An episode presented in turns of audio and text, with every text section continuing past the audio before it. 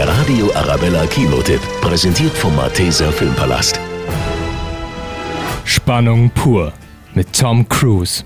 Er war Pilot bei der Navy. Und zwar nicht irgendeiner. Ihr Ausbilder ist einer der besten Piloten, die wir in diesem Programm je hatten. Captain Pete Maverick Mitchell. Guten Morgen, Flieger. Hier spricht Ihr Captain.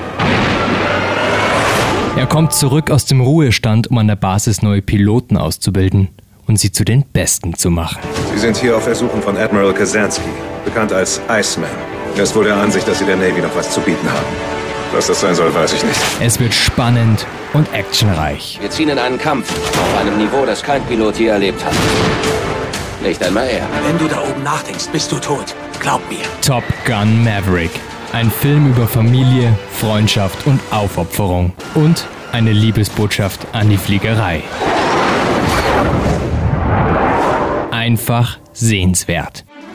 Der Radio Arabella Kinotipp, präsentiert von Hofbräu München, jetzt auch im Malteser Filmpalast.